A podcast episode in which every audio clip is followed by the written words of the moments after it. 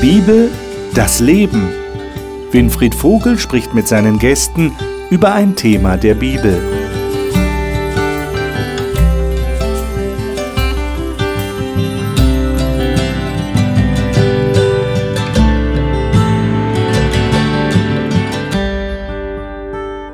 Willkommen bei der Talkrunde zur Bibel. Wenn Sie uns schon länger zuschauen, dann wissen Sie natürlich, dass wir immer ein Vierteljahr lang einen Themenzyklus haben und dann wieder zu einem neuen Thema wechseln.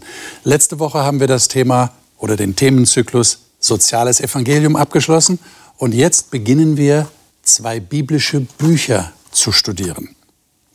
Eigentlich nach dem hebräischen Original sind diese beiden Bücher im Alten Testament ein einziges Buch. Esra und Nehemia. Ich nehme mal an, dass Sie, liebe Zuschauer, diese Bücher nicht unbedingt so direkt auf dem Schirm haben oder zu Ihrer persönlichen Erbauung am Morgen oder am Abend genau diese beiden Bücher lesen. Deshalb ist es vielleicht gut, wenn ich Ihnen eine kurze Einführung gebe, damit Sie wissen, worum handelt es sich eigentlich bei diesen Büchern. Also wie gesagt, im hebräischen Original ist es eigentlich ein Buch, weil diese beiden Bücher mit derselben Geschichte, mit derselben Phase in der Geschichte des Volkes Israel zu tun haben. Die Frage ist natürlich, wer hat diese Bücher geschrieben? Da gibt es unterschiedliche Theorien, wie das in der Wissenschaft so ist, auch in der Bibelwissenschaft. Manche sagen, der Esra hat das Buch Esra geschrieben, der Nehemiah hat das Buch Nehemiah geschrieben. Soweit, so gut. Dann gibt es aber auch andere, die sagen, nein, der Esra hat wahrscheinlich beide Bücher geschrieben. Und dann gibt es wieder andere, die sagen, der, der die Bücher Chronik geschrieben hat, der hat auch die Bücher Esra und Nehemiah geschrieben. Und der jüdische Talmud sagt, Esra hat sie alle geschrieben. Die Bücher Chronik und die Bücher Esra und Nehemiah auch. Wir werden das wahrscheinlich hier in den Sendungen nicht letztlich klären können, wer ist jetzt wirklich der Autor. Wir finden aber in beiden Büchern autobiografische Abschnitte. Das heißt, auf jeden Fall ist in beiden Büchern etwas von diesen beiden geschrieben worden. Aber es kann natürlich sein, dass jemand sich Quellen bedient hat, auch der Quellen dieser autobiografischen äh, Berichte, die sie geschrieben haben und das mit eingearbeitet hat. Wie dem auch sei, wichtig ist, dass wir sehen, diese beiden Bücher haben sehr, sehr viel miteinander zu tun natürlich auch historisch. Und die Frage ist, wer waren eigentlich diese beiden, Esra und Nehemia? Esra war ein im jüdischen Gesetz bewanderter Gelehrter und Priester und wahrscheinlich auch so eine Art Staatssekretär für jüdische Angelegenheiten im persischen Großreich. Und der hat dann im Auftrag des persischen Königs Artaxerxes I. den Auftrag erhalten, aus dem Exil zurückgekehrten Juden wieder das Gesetz des Mose nahezubringen. Der persische König war sehr tolerant und er war darum bemüht, dass alle Völker, die in seinem Reich beheimatet waren, ihrem Gott auf die richtige Art und Weise dienen sollen. Wann war das? Wir befinden uns geschichtlich im fünften Jahrhundert vor Christus. Und Esra kam im Jahr 458 nach Jerusalem und mit ihm viele seiner Volksgenossen. Und wer war dieser Nehemia? Der war ein Mundschenk, also ein höherer Hofbeamter desselben persischen Königs Artaxerxes I. Und er ist mit der Erlaubnis dieses Königs und ausgestattet mit Geleitbriefen 13 Jahre nach Esra, also 445 vor Christus, ebenfalls nach Jerusalem gekommen. Und dort hat er als Statthalter wirklich sehr maßgeblich dafür gesorgt, dass die Stadtmauer wieder aufgebaut wird und dass diese wiederhergestellte Nation, die von den Exilanten jetzt wieder bevölkert wurde, nach Recht und Ordnung funktioniert. Zum Hintergrund muss man vielleicht wissen, Jerusalem war im Jahr 587 vor Christus von den Babyloniern eingenommen worden. Zuvor schon im Jahr 605 war Nebukadnezar, der große König des neubabylonischen Reiches, nach Jerusalem gekommen, hatte den Tempel zerstört, hatte die Gefäße des Tempels mitgenommen und sie in das Haus seines Gottes getan und hat viele Leute mitgenommen, unter anderem auch Daniel und seine Freunde, hat Leute deportiert, um sie dann neu auszurichten mit der Philosophie der Babylonier. Aber später kommt dann der Perserkönig Kyros, der erobert Babylon und lässt im Jahr 538 vor Christus eine erste Gruppe von Judäern wieder zurück in ihr Land gehen, um den Tempel wieder aufzubauen. Da gab es natürlich viele Schwierigkeiten und als Esra und Nehemia dann wesentlich später auch nach Jerusalem kamen, haben sie dort versucht zu helfen und äh, die Dinge wirklich wieder ins Lot zu bringen. Da steigen wir also in das Studium dieser beiden Bücher Esra und Nehemia ein. Vielleicht noch ein wichtiger Hinweis. Nicht alles ist in chronologischer Reihenfolge in diesen beiden Büchern aufgeschrieben worden. Manches ist eher thematisch angeordnet. Und wenn Sie übrigens Fragen oder Anmerkungen zu unserem Buchstudium Esra Nehemiah haben, dann dürfen Sie sich auf unserer Homepage gerne melden. Nehmen Sie diese Gelegenheit ruhig wahr. Wir werden auf jede Ihrer Fragen antworten und Sie haben die Möglichkeit, zumindest auf diesem Weg ein bisschen mitzudiskutieren. Dann vielleicht zuletzt noch die Frage, warum studieren wir diese Bücher überhaupt? Natürlich hat Gott sich etwas dabei gedacht, dass diese Bücher in seiner Bibel sind. Ich denke, zuallererst geht es um die gute Botschaft, dass Gott sich nicht abwendet von denen, die ihn vergessen oder sogar verleugnet haben. Er sorgt weiterhin für sein abtrünniges Volk und führt sie zurück in die Heimat. Und dann zeigt uns Gott, dass er tatsächlich in der Lage ist, heidnische Herrscher, heute würden wir sagen säkulare Politiker, zu beeinflussen und zu positiven Handlungen zu bewegen. Und Esra und Nehemiah betonen die große Bedeutung der damals bekannten Bibel, der Torah, des Gesetzes Gottes. Und erst diese Kenntnis gewährleistet einen guten Start in das Gemeinwesen. Und außerdem, vielleicht noch ein letzter Punkt, warum wir diese Bücher studieren. Diese beiden Bücher sind eigentlich ein Lehrbuch für Leadership, wie man das heute ausdrückt. Also wir haben in Esra und Nehemiah zwei Leute, die wirklich sehr befähigt waren, ein so unterschiedliches Volk, wie es die Judäer waren zu der Zeit, aus dem Exil zurückzuführen und dafür zu sorgen, dass die Nation wieder hochkommt, dass der Tempel gebaut wird, dass die Stadtmauern gebaut werden. Und wir werden sehen, wie sie die Leute motivieren konnten, mit großer Leidenschaft und Führungsgeschick. Aber ich denke, jetzt ist es höchste Zeit, dass wir diese beiden Bücher aufschlagen und lesen und darüber ins Gespräch kommen. Und mit welchen Gästen ich das heute tun werde, das sage ich Ihnen jetzt. Gudrun Hefti Jasper stammt aus Norddeutschland und lebt mit ihrem Mann in der Südschweiz und hat zwei erwachsene Töchter. Sie sagt, dass die Beziehung zu Gott den Sinn ihres Lebens ausmacht. Lena Bessmann hat einige Jahre als Architektin gearbeitet und ist jetzt vollberuflich Mutter eines kleinen Jungen. Gemeinsam mit ihrem Mann ist sie in ihrer Kirchengemeinde aktiv. Gernot Koper kommt aus Österreich und hat für Lehramt Sonderpädagogik und auch Theologie und Philosophie studiert und arbeitet als Pastor einer Freikirche. An der Bibel fasziniert ihn, dass man sich darin selbst begegnen kann. Marcio Consalves ist Lehrer für Mathe, Physik und Religion am christlichen Schulzentrum Marienhöhe in Darmstadt. Die Bibel findet er recht komplex, aber immer faszinierend. Ich lade euch ein, dass wir mal den Text aufschlagen, der von dieser Gefangenschaft der Juden zuallererst spricht, nämlich in Jeremia 25. Also wir sind noch nicht im Buch Esra, da kommen wir gleich hin aber so als, als Vorspann sozusagen, Jeremia 25 und da die Verse 4 bis 11. Wer von euch würde das gerne mal lesen? Lena, zu meiner Linken, darf ich dich bitten? Also Jeremia 25, Verse 4 bis 11. Dazu hat der Herr alle seine Knechte, die Propheten, zu euch gesandt, indem er sich früh aufmachte und sich immer wieder sandte, aber ihr wolltet nicht hören und neiget eure Ohren nicht, um auf sie zu hören. Wenn er euch sagte, li äh, sagen ließ, kehrt doch um, jeder von seinem bösen Weg und von der Bosheit eurer Taten, damit ihr in dem Land, das der Herr euch und euren Vätern gegeben hat, von Ewigkeit zu Ewigkeit wohnen könnt und wandelt nicht fremden Göttern nach, um ihnen zu dienen und sie anzubeten, und reizt mich nicht zum Zorn mit dem Werk eurer Hände, so will ich euch nichts Böses tun. Aber ihr habt mir nicht gehorcht, spricht der Herr, sondern habt mich entzürnt durch das Werk eurer Hände, euch selbst zum Schaden. Darum, so spricht der Herr der Herrscharen, will ich meinen Worten nicht gehorcht haben.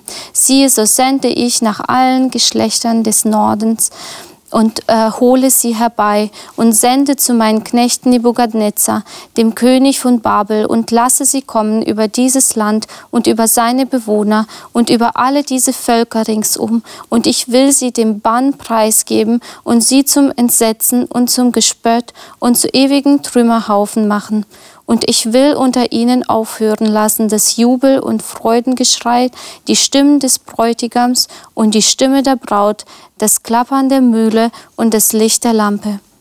Und, diese ganz, und dieses ganze Land soll zu Trümmerhaufen, zur Wüste werden, und diese Völker sollen dem König von Babel dienen, 70 Jahre lang. Mhm. Gerne darf ich dich bitten, äh, Kapitel 29 im selben Buch, Jeremia 29, und dann nur den Vers 10 zu lesen. Mhm. Fürwahr, so spricht der Herr, wenn die 70 Jahre für Babel gänzlich erfüllt sind, werde ich mich euer annehmen und mein gutes Wort, euch an diesen Ort zurückzubringen, an euch erfüllen. Gut, vielleicht ist es eine wichtige Frage, bevor wir eben das Buch Esra und dann Nehemiah aufschlagen, dass wir mal klären, wie ist es überhaupt gewesen? Wie ist es denn zu diesem Exil gekommen, aus dem die Juden dann wieder zurückgeführt wurden? Äh, wenn ihr das jetzt so lest, wir haben einen langen Abschnitt jetzt in Kapitel 25 gelesen und noch den Vers, also 70 Jahre sollte das sein. Ähm, was hat denn Gott veranlasst, sein geliebtes Volk, das er auserwählt hatte, jetzt den Heidenpreis zu geben, dass die kommen und er spricht davon, also ihr werdet zur, zur Wüste gemacht, eine Trümmerstätte, ein Trümmerhaufen. Äh, und das scheint ja aktiv von ihm so eingefädelt worden zu sein. So klingt es zumindest. Wie geht denn ihr damit um? Das ist nicht mehr so der liebe Gott, der immer tröstet und äh, alles zudeckt und äh, immer barmherzig ist, sondern es klingt ein bisschen anders, oder? Wie geht denn ihr damit um? Das ist doch der liebe Gott, nicht? Ist es? Weil, ja, für mich, wenn ich sehe, was Sie gemacht haben, Sie hatten ja mit Gott ein Bündnis, ein Treuevertrag. Und wie das Volk dann mit Gott umgegangen ist, konnte Gott ihnen nicht mehr helfen. Mhm. Da waren Könige, zwei Drittel aller Könige haben gemacht, was Gott nicht gefiel. Mhm. Und das hieß auch, dass das Verhalten, wenn du also dich gegen Gott versündigst, ist dein Verhalten ein böses Verhalten. Und das war, glaube ich, das Allerschlimmste, dass daraus diese Konsequenz kam, dass sie sich schlecht gegeneinander sozial verhalten. Also du würdest sagen, es war einfach eine Konsequenz aus dem Verhalten der, der Juden, ja, der, der, Israeliten. Ja. ja. Weil sie eigentlich den Bund von sich aus gebrochen, gebrochen haben. haben. Und die Konsequenz war, dass ihr Verhalten nicht mehr korrigiert wurde durch Gott. Und Gott hat eigentlich nur die Konsequenzen daraus gezogen und gesagt, der Bund besteht ja eigentlich nicht mehr. Nein, weil wenn, wenn man sich von Gott abdreht, ist man nicht mehr erreichbar. Es ist eine Drehung. Mhm. Und wenn Gott auch alles tun würde, dann müsste er uns zwingen, mhm. dass wir uns wieder drehen. Aber jetzt würden, wir uns, jetzt würden wir uns ja wünschen, dass der liebe Gott, so, so, so ein Bild haben ja viele im Kopf, wir wahrscheinlich auch, äh, dass der liebe Gott uns nachgeht und so den Arm um die Schulter legt und sagt, mein Lieber, ich habe dich so lieb, komm doch wieder zurück. Aber nicht, dass er uns in die Wüste schickt. Versteht ihr? Oder in die Gefangenschaft. Das eine schließt das andere nicht aus, weil er wird sich nie mit Gewalt eines Menschen bemächtigen und ihn mit Gewalt drehen. Ja, Gewalt und sagen, natürlich nicht. Ne, und sagen, du, komm, komm jetzt, äh, und jetzt bin ich lieb mit dir und jetzt kommst du ja. Wenn der Mensch sagt, will ich nicht. Okay. Das, ist das letzte Wort. Naja, ja. ich weiß ja. nicht. Ich denke, da gibt es zwei Seiten. Ähm, im letzten Zyklus war ja die Rede von sozialer Gerechtigkeit und die Rolle der Propheten. Mhm. Und das ging ja ganz, ganz lang und die Menschen wurden trotzdem ungerecht behandelt. Und die können ja auch fragen, wie lange, Herr? Mhm. Wie lange sollen wir denn noch warten, bis etwas geschieht? Mhm. Das heißt, Gott hat seinen Blick auf alle und in diesem Text kommt das nochmal so zum Vorschein, dass er Nebukadnezar, den König der Babylonier, seinen Knecht nennt. Mein Knecht. Und damit äh, einfach so eine Vision der ganzen Welt hat und nicht nur des Volkes Israel. Mhm. Ich denke also schon, dass die Idee vom Grund her ungehorsame Strafe zwar einfach klingt, aber am Ende auch relativ einfach ist. Mhm. Man hat ja da auch noch den Faktor Zeit darin, wenn in Kapitel 25 schon in Vers 4 steht, ich habe mich früh aufgemacht, meine Propheten immer wieder gesandt, Also dieses Bild, da ist jetzt Gott gerade empört, weil da irgendwas nicht klappt, wie er das möchte, also hauen wir mal rein, mhm. äh, wird ja auch hier in diesem Bericht gar nicht gegeben, sondern von Anfang an, er hat gemerkt, es läuft was falsch, da dreht sich jemand von mir weg und hat ihm versucht, die Menschen zu erreichen. Propheten kann man immer wieder, Mahnung, Gewissen, aber offensichtlich haben die irgendwann einmal einen Point of No Return überschritten. Mhm. Also wenn wir unsere Geräte heutzutage haben, halt, keine Ahnung, iPhone oder ein WLAN-Gerät oder so, wenn du da so eine Hotline anrufst, warum funktioniert das denn nicht? Ja, haben sie schon versucht auszumachen, drei, vier Minuten warten, dann wieder anschalten. ich habe das Gefühl, dass hier so ein bisschen das passiert ist. Gott hat ganz lange gewartet, dass sein Volk, dass er so viel, dem er so viel Segen geschenkt hat, so viel gesponnen hat, ne? wie so ein WLAN-Gerät abend an. Und dann musste er dem Ruhepause schenken, sage ich jetzt mal. Also ausschalten und dann wieder anschalten. Und er gibt ja die Hoffnung dafür. 70 Jahre lang. Und, ähm, und ich finde das auch so faszinierend, dass er hier den Nebuchadnezzar eigentlich äh, hat das Volk Israel, das war deren größter Feind. Ne? Aber er sagt, das ist mein Knecht, ich sende ihn euch. Äh, und er hat ja auch so viele ähm, Menschen, also wie Daniel dafür benutzt, auch um ihn auch zu sich zu holen, auch ihn wirklich seinen Knecht äh, nennen zu dürfen. Ne? Äh, vielleicht ist das auch eine Diskussion, die wir führen und die die damals gar nicht geführt haben. Das heißt, wir müssen ja auch aufpassen, aufpassen, wenn wir die Bibel lesen, dass wir nicht unsere eigene Erlebniswelt der Bibel überstülpen und dann auf Probleme kommen, die die damals gar nicht hatten. Mhm. Denn äh, die, die Juden haben das offensichtlich akzeptiert. Und wenn wir auch äh, äh, das Gebet des Daniel zum Beispiel in Daniel 9 lesen oder auch andere Bekenntnisse, die stellvertretend für das Volk abgegeben wurden vor Gott, dann sehen wir eigentlich, äh, die haben das irgendwo eingesehen, dass da so ein Weckruf notwendig war. Und sie haben sich vor allem auf die Hoffnung gestützt, die auch hier zum Ausdruck kommt. Ja, auch in Jeremia 29 nach dem Vers 10, den wir gelesen haben, kommt ja auch, ich, ich habe gute Gedanken über euch. Und allein die Zahl 70 ist schon Hoffnung. Also ich würde sagen, wir verlassen mal diesen, diesen Problemkreis, obwohl er sicherlich diskutabel ist für uns heute. Aber damals war das offensichtlich nicht das große Thema. Und steigen wir in das Buch Esra ein. Und zwar im Kapitel 4. Da sind wir jetzt eigentlich gedanklich jetzt, ich habe schon gesagt, Esra und Nehemiah sind nicht genau chronologisch.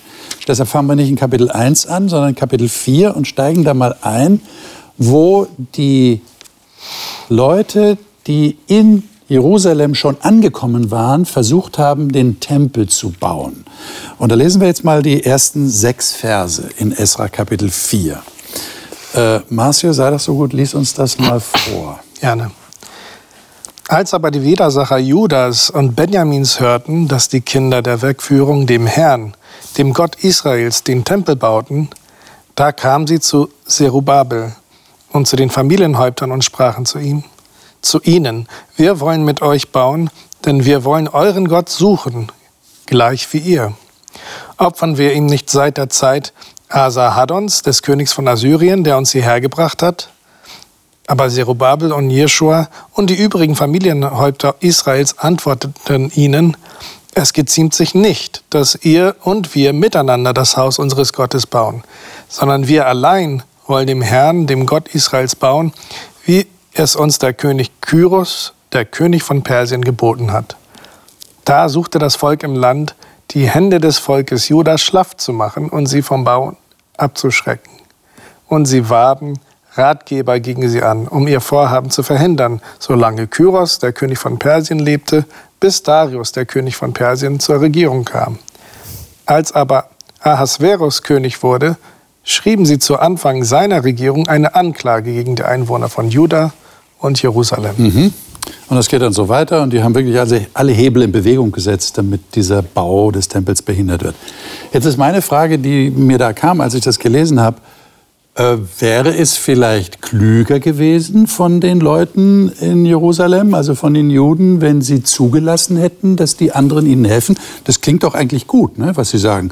Lasst uns mitbauen, wir suchen euren Gott wie ihr und wir opfern ihm sogar. Wäre das Natürlichste von der Welt gewesen, wenn die gesagt haben, das ist ja toll, das ist ja toll. Meine, jede Kirche heutzutage freut sich, wenn jemand kommt und sagt, ich will euch helfen, kann ich bei euch mitmachen. Mhm. Wird auch keiner sagen, nee, nee, nee, nee, das wollen wir nicht. ähm, also warum ist das hier anders? Hätten die da nicht manches vermeiden können an Schwierigkeiten, die sie dann gekriegt haben? Es hat mich schon ein bisschen stutzig gemacht, denn vielleicht sehe ich das auch falsch, aber für mich ist dieser, dieses Exil auch ein Beginn einer gewissen Internationalisation von Gottes Plan. Später werden wir von Kirchen erfahren, denen Paulus Briefe geschrieben hat, wo Juden waren. Und ich glaube, sie sind zu dieser Zeit wirklich so ein bisschen in die Welt gegangen. Und von daher verstehe ich nicht so ganz, warum das Volk dort ähm, unbedingt selber bauen wollte und das nicht angenommen hat. Erst recht mit dem Grund, der hier genannt wird, nämlich wir wollen mit euch euren Gott suchen. Da weiß ich nicht, warum nicht. Ja, interessanterweise ähm, kommt das Wort Widersacher hier gleich ganz am Anfang vor. Ne? Das müssen also Menschen gewesen sein, die ein bisschen was anderes wollten als das, was sie vorgeben zu wollen. Das ist nicht so toll. Und ich habe den Eindruck, dass die Israeliten schon verstanden haben, warum sie eben nach Babylon geführt wurden. Das war ja gerade diese Vermischung mit anderen Glaubensarten, die das Volk damals in diese Not gebracht hat, dass dann Babylon Macht hatte über sie. Jetzt kommen da Leute, bei denen sie noch das Gefühl haben, na, die haben jetzt in äh, Samarien die Macht gehabt. Was wollen die wirklich? Sie beten unseren Gott ja gar nicht wirklich an. Das, sie sagen das. Aber in Wirklichkeit war das eine Vermischung. Was wollen die wirklich, wenn sie hier mit Hand anlegen? Vorsicht geboten, denn wir haben einen Neustart. Also die waren sich nicht sicher, was die im Schild ja. führen. Es hört sich zwar gut an, ja. aber sie werden schon gleich am Anfang eingeführt als die Gegner. Ja. Das sind die Feinde. Und wenn Feinde, die man schon als Feind erkannt hat, gehen wir mal davon aus, kommen und sagen, ich möchte gerne gemeinsame Sachen mit dir machen. Das ist natürlich, irgendwo klingelt es da. Ne? Das, das, riecht ein bisschen nach irgendwas. Könnte sein, oder? Mhm. Ich meine, wäre das eine Lösung? Also für mich, 400 Jahre später, muss Jesus viel Arbeit leisten, um das ja. wieder ja. aufzulösen. Hier diese Exklusiv Exklusivität. Ja, und er benutzt sogar Samarien als Beispiel und andere auch. Und die ersten großen Streitereien, nachdem Jesus wieder in den Himmel gefahren ist, waren, ging ja um das gleiche Thema. Ich meine, es könnte natürlich auch sein, dass das eine Reminiszenz war an den ersten Tempelbau, wo ja wirklich ganz genau festgelegt wurde von Gott, wer den Tempel baut. Er hat besondere Gaben dazu gegeben. Das waren, das waren Leute, die, die durch den Heiligen Geist bewegt waren. Ganz interessant. Ja. Also Architekten und Baumeister waren vom Geist Bild. Gottes bewegt. Ja. Und da war jetzt eine Vermischung nicht so angebracht. Also ich glaube, dass ähm, Zerubabel, der Leiter hier, mhm. der war auch vom Heiligen Geist auch geführt worden. Also es war jetzt auch keine Willkür. Ne? Ähm, ich habe hier auch in meiner Bibel Paralleltexte, zum Beispiel Sprüche 26. Da steht, ähm, wenn er schöne Worte macht, so trau ihm nicht, denn es sind sieben Gräuel in seinem Herzen. Hüllt sich dem äh, der Hass in Täuschung, so wird seine Bosheit doch offenbar in der Gemeinde. Also im Prinzip hat sich, nicht im Prinzip, sondern ganz wahr, sein, also die ähm, Motivation dieser Menschen, die da gekommen sind, haben sich ganz schnell enthüllt, was sie wollten. Weil wenn sie wirklich helfen wollten, hätten sie sich kniend hingestellt und gesagt, wir warten so lange, bis ihr einwilligt. Ne? Also wir sind da und stehen euch zu Hilfe. Aber sie haben das nicht getan. Also haben, ich denke, Gott führt seine Knechte und Zerubabel war da und er hat eine richtige Entscheidung getroffen. Und das müssen wir auch so glauben an unsere okay. Leiter, sage ich jetzt mal. Ja. Es gibt ja dieses Sprichwort, halte dir deinen Freund nahe und deinen Feind noch näher, um so ein bisschen auch den Überblick zu haben. Und das würde ja dieser Eingangsfrage zu diesem Bereich von dir entsprechen. Aber worum geht es hier? Wenn schon klar ist, dass sie nicht wirklich Freunde sind. Hier geht es um ein nationales Anliegen, ja. wieder mal zur Größe zu kommen. 70 Jahre liegen Dinge brach und jetzt endlich wieder die Chance und dann ist, muss man sich wirklich die Frage stellen, sind die wirklich an unserem Wohl interessiert? Kommt da nicht eher Eifersucht? Also ohne nur ein Skeptiker zu sein, muss man schon genau hinterfragen, mit wem kann ich mich wann verbünden und wann führt es unweigerlich irgendwann zu größeren Problemen. Mhm.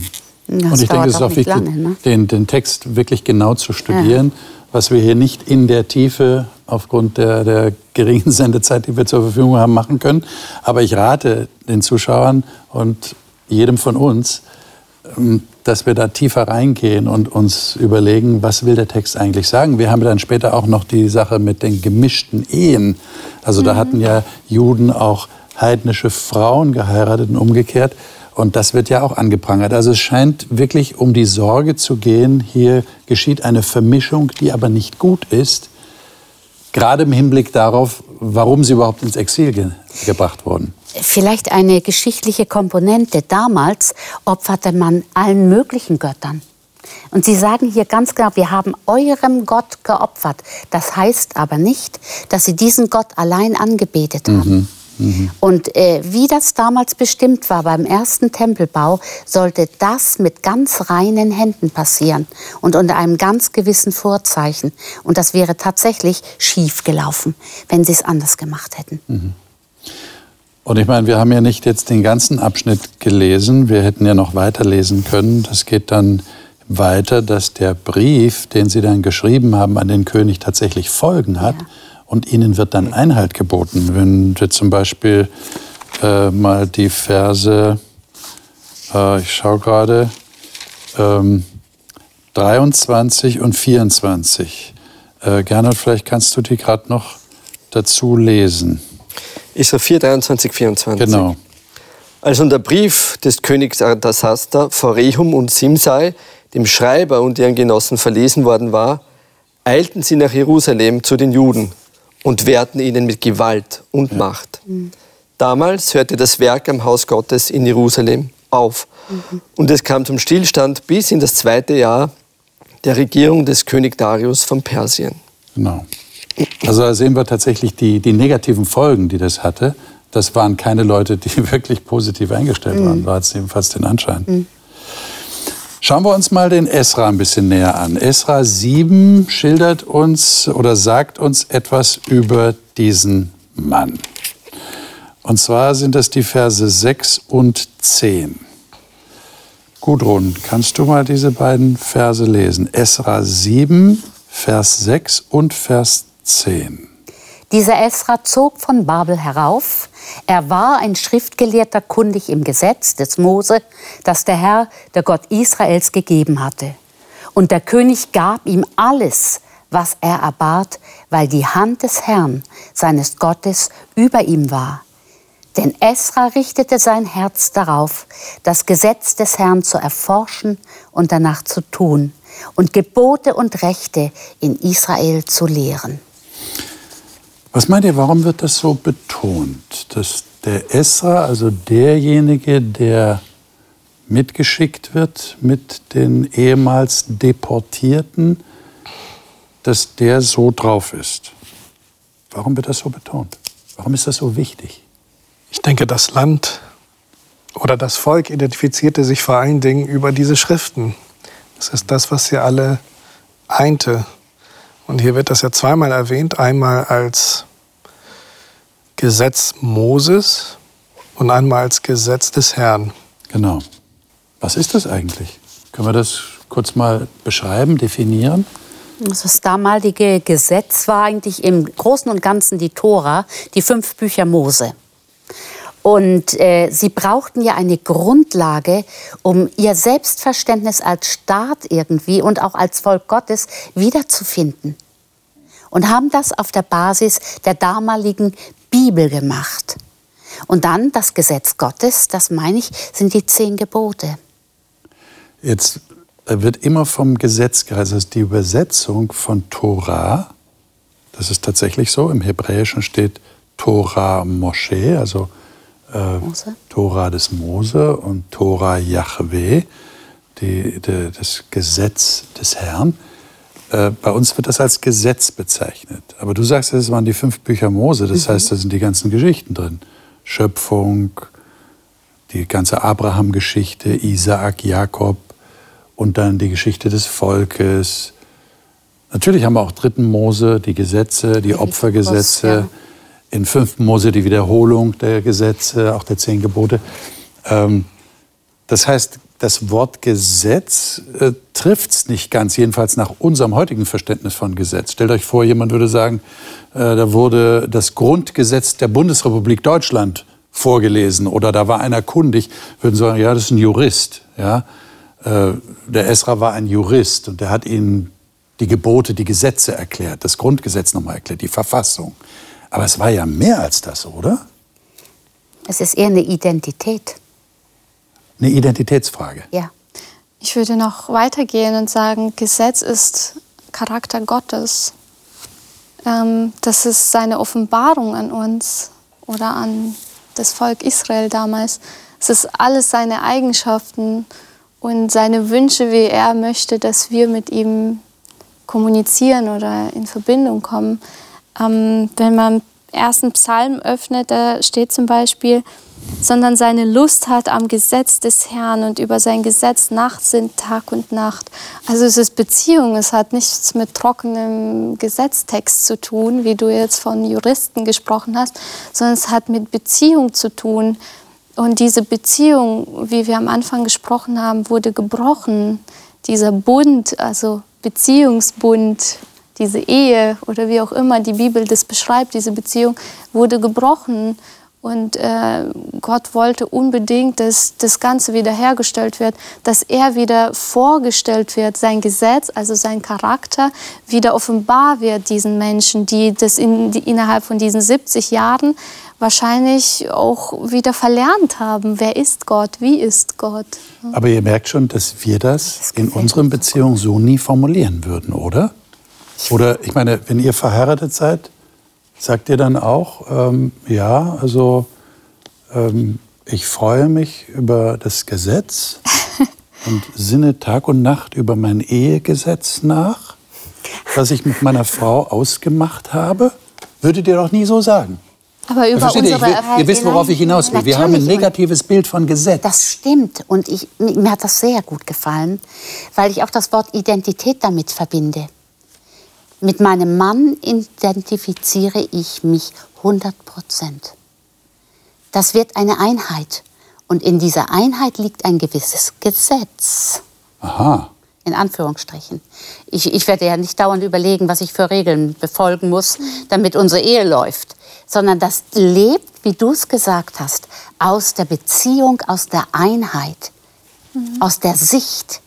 Und das ist eine Art Gesetz, aber es ist so einfach. Wie Jakobus sagt, es ist so einfach, das zu halten. Ne? Ja. Ja. Aber wie kommt ihr jetzt da drauf in Bezug auf das, was wir hier haben? Also ich könnte mir vorstellen, wenn jemand das jetzt mal ganz unvorbereitet liest, dann kriegt er doch den Eindruck, äh, die Leute haben sich die Gesetze wieder angehört. Wir erleben das ja dann später auch im Esra, wie er vorgelesen hat. Er hat das Gesetz vorgelesen. Die haben sich das stundenlang, wenn wir noch drüber reden, Ja. stundenlang Ja. angehört, halbe Tage lang. Ja. Und ihr sagt jetzt, ja, das war, das war Ausdruck der Beziehung. Aber wir können das ja gar nicht mehr nachvollziehen, weil unsere Beziehungen laufen so nicht, erzählt ihr mir gerade. Jetzt, warum scheint das bei Gott so anders zu sein? Das möchte ich gerne auf eine Reihe bringen. Und schon im Kern der ganzen Gesetze, in diesen zehn Geboten, die wir schon erwähnt haben, wird auch das Gesetz selbst aus der Beziehung, aus der gemeinsamen Geschichte heraus legitimiert. Ja. Wenn Gott sagt, dieser eine berühmte Feiertag Sabbat, warum? Ich bin derjenige, der euch ins Leben gerufen hat, der euch geschaffen hat. Ich bin derjenige, der euch das Leben erneut gegeben hat. Ja, aus der Gefangenschaft habe ich euch herausgeführt. Wir verbinden in unserer heutigen Zeit halt Gesetz sehr viel mit Einengung, nicht weiter, sonst. Und da wird eben gesagt, hey, Freiheit, du musst nicht in deiner Gefangenschaft bleiben. Du kannst in dieser Beziehung mit mir, kannst du eine neue Lebensqualität finden, in Harmonie mit Gott und mit deinen Mitmenschen, die den Menschen halt irgendwie da wohl verloren gegangen ist. Und das Schöne ist bei Esra, dass dann eben gesagt wird, er ist nicht nur einer, der das Gesetz repetiert und einfach darüber redet, sondern wie in Vers 10 auch steht, er hat diese Sehnsucht in seinem eigenen Herzen und er möchte es tun, erforschen und tun, in die Praxis führen. Freiheit wiederfinden im Miteinander. Also ich glaube, das ist ein ganz, ganz wichtiger Punkt, auf den du da hinweist, kommt mir gerade. Das heißt, Gesetz, egal wo es ist, ist immer mit Geschichte verknüpft. Gesetz selber hat eine Geschichte. Regeln in einer Beziehung erwachsen aus einer Geschichte. Ja. Da hat sich nämlich einer zum anderen bekannt. Da hat einer zum anderen gesagt, ich will dich, ich liebe dich, ich möchte mein Leben mit dir verbringen. Und daraus entstehen, und das merken wir eben gar nicht, und deshalb trennen wir das so leicht voneinander, entstehen gewisse Übereinkünfte. Ja? Also ich würde jetzt mal im Sinne der Bibel sagen, Bundesbestimmungen, Bundesgesetze, wenn man so will, die also mit einem Bund, mit einem Lebensbund zu tun haben. Also das finde ich ganz wichtig. Da, da, entsteht etwas aus der Geschichte. Man kann das nicht trennen. Wenn wir aber ein negatives Bild vom Gesetz haben, habe ich das Gefühl, dann trennen wir das von der Geschichte. Mhm. Und das darf nicht sein, oder? Ich glaube, das ist das, was passiert. Deshalb ist das Bild so negativ. Ja. Und wir werden auch sehen, wenn man den Kontext, also die Geschichte rausnimmt, und dieses Volk wird das ja wieder tun, dann sind die Gesetze wirklich trocken, dann sind sie herzlos, genauso wie in einer Beziehung auch. Wenn man die Geschichte da weglässt und nur noch die Herangehensweisen ähm, aufrechterhalten möchte, dann ist es anstrengend. Ja. Also wenn ich, wenn ich Regeln herausisoliere aus einer Beziehungsgeschichte, dann, dann wird es nicht funktionieren. Dann kann die Beziehung auch nicht weiter bestehen. Und genauso war es hier bei Gott und dem Volk. Also Lena. ich wollte noch mal sagen, dass die Hebräer oder Israeliten, die hatten eine wunderbare Möglichkeit, aus den Worten Bilder zu sehen. Mhm. Also immer, wenn ihnen vorgelesen wurde, war das wie ein Kinoabend ne? oder Kinoreihetag, keine Ahnung. Ähm, die haben Bilder gesehen, die haben diese Geschichten dahinter gesehen. Und äh, das fehlt mir heute. Also wir mit unserem griechischen Denken, das haben wir verlernt leider. Und heutzutage sowieso mit ganzen YouTube und weiß was ich, was wir alles vor uns ständig äh, haben, dass wenn wir Bibel lesen, nur trockenen Text sehen ne? und die Geschichte dabei vergessen. Und das ist, wollte ich einfach nur als Beispiel sagen, wenn ich mit meinem Mann reden und ich ihm oder er mir sagt, äh, ja, du sollst das und das, dann, dann ist es kribbelig. Ne? Dann denkst du, oh, ich will das nicht. Ne? Aber wenn wir darüber reden und er mir sagt, weißt du was, weißt du noch, als damals wir dort waren, wie schön das war, dann, dann beflügelt das das Herz. Ne? Und dann möchtest du alles machen, was er dich vorher gebeten hat zu machen. Ne?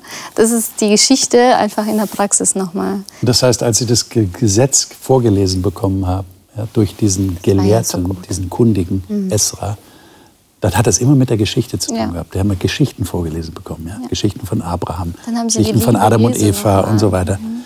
Und das hat der Sache in völlig anderen, völlig andere Richtung gegeben. Und auch Geschichten, in der sie sich selbst wiederfinden. Ja. wiederfinden. Wie zum Beispiel die Befreiungsgeschichte, genau. die sich da vielleicht ein bisschen wiederholt. Ja, ja. Noch ein letzter Text. Unsere Zeit geht schon wieder dem Ende entgegen. Jesaja Kapitel 55. Und da nur einige wenige Verse. Es ist eigentlich lohnend, äh, das ganze Kapitel zu lesen.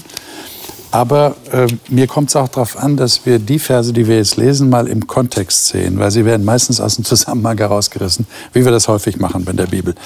Jesaja 55, die Verse 6 bis 11.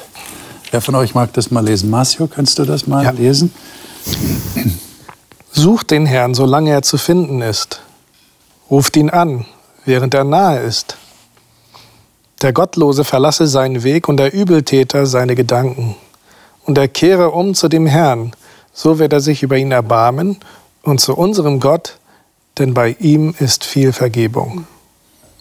Denn meine Gedanken sind nicht eure Gedanken und eure Wege sind nicht meine Wege, spricht der Herr sondern so hoch der Himmel über der Erde ist, so viel höher sind meine Wege als eure Wege und meine Gedanken als eure Gedanken.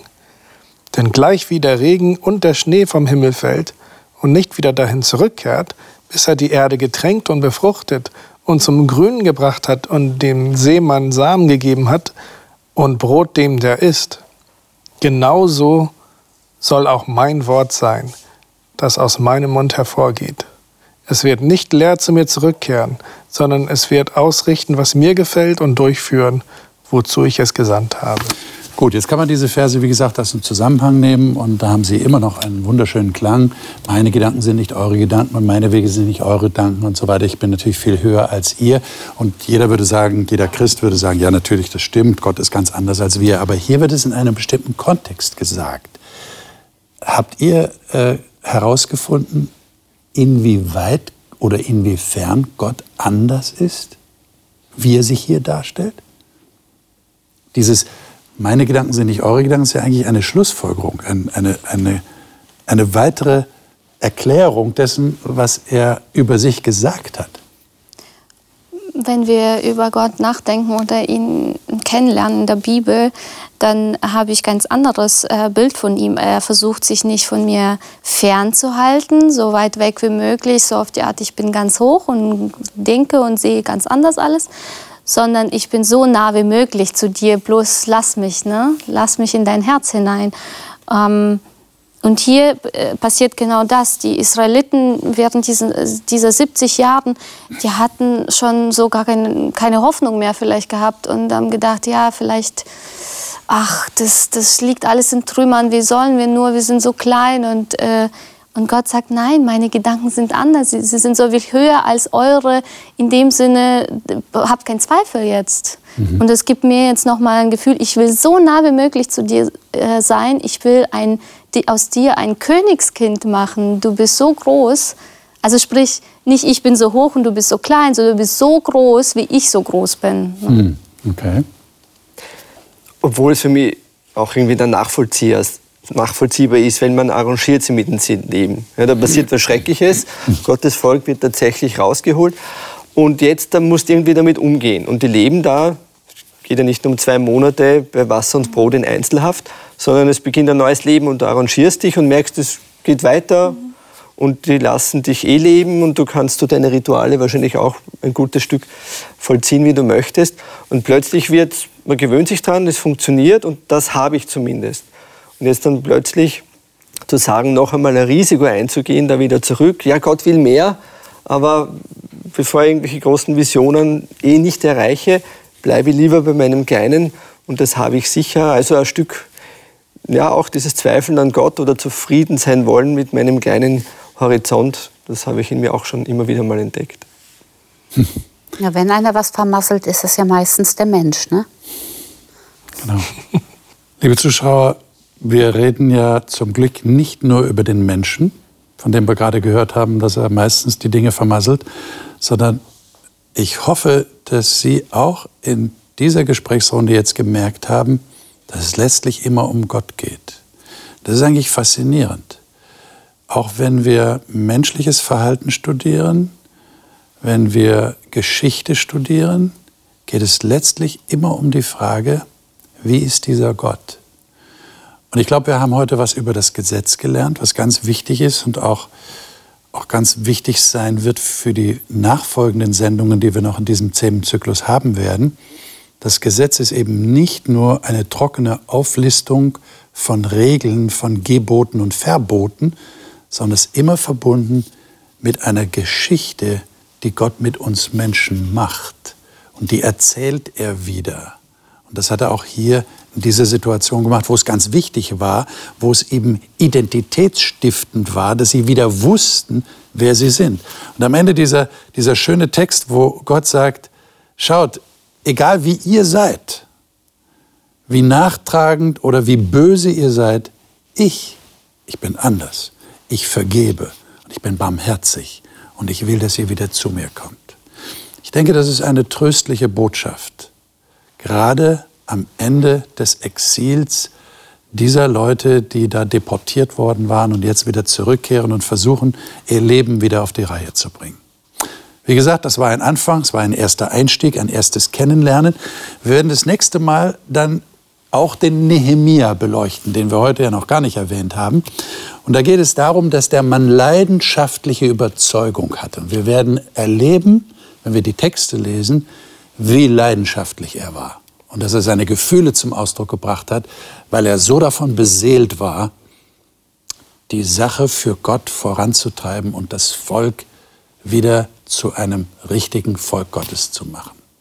Ich freue mich, wenn Sie dann wieder dabei sind. Bis dahin wünsche ich Ihnen wie immer Gottes Segen, auch für Ihr persönliches Bibelstudium.